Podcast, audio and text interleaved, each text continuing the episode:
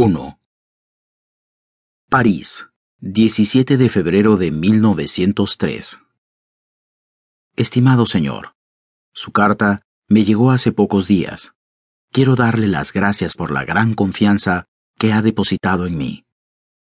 No puedo discutir sus versos, ya que cualquier intento de crítica me sería ajena. Nada es menos apropiado para una obra de arte que las palabras y la crítica. Siempre derivan en malos entendidos más o menos desafortunados. Las cosas no son tan tangibles ni pronunciables como la gente usualmente nos quiere hacer creer. La mayoría de las experiencias son impronunciables, suceden en un espacio donde jamás ha entrado la palabra, y más impronunciables que cualquier otras son las obras de arte, esas existencias misteriosas cuya vida perdura más allá de nuestra pequeña y transitoria vida. Con esta nota como prólogo, me permito decirle que sus versos no tienen un estilo propio, aunque sí tienen los indicios escondidos y silenciosos de algo personal.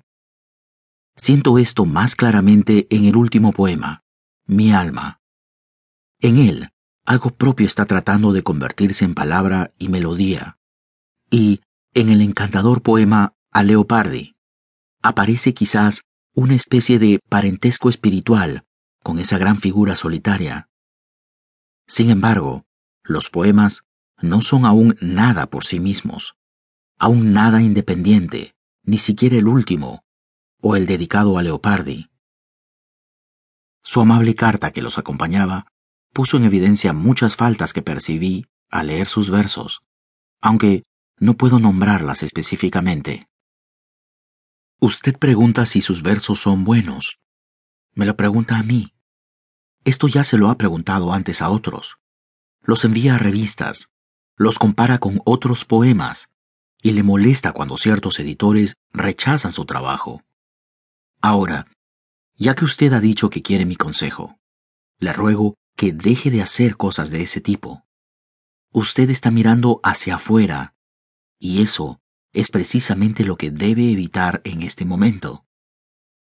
Nadie puede darle consejo o ayudarlo. Nadie. Solo hay una cosa que usted debe hacer. Vaya dentro de sí mismo.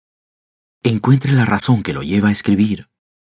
Vea si sus raíces han crecido en lo más profundo de su corazón confiésese a sí mismo si moriría si alguna vez le prohíben escribir. Y lo más importante, pregúntese en la hora más silenciosa de su noche, ¿debo escribir? Penetre dentro de sí mismo en busca de una respuesta profunda. Y si esta respuesta fuera positiva, si responde esta pregunta solemne con un simple y fuerte debo, entonces construya su vida de acuerdo a esta necesidad toda su vida. Incluso, hasta en sus horas más humildes e indiferentes, debe volverse un signo y un testimonio de ese impulso.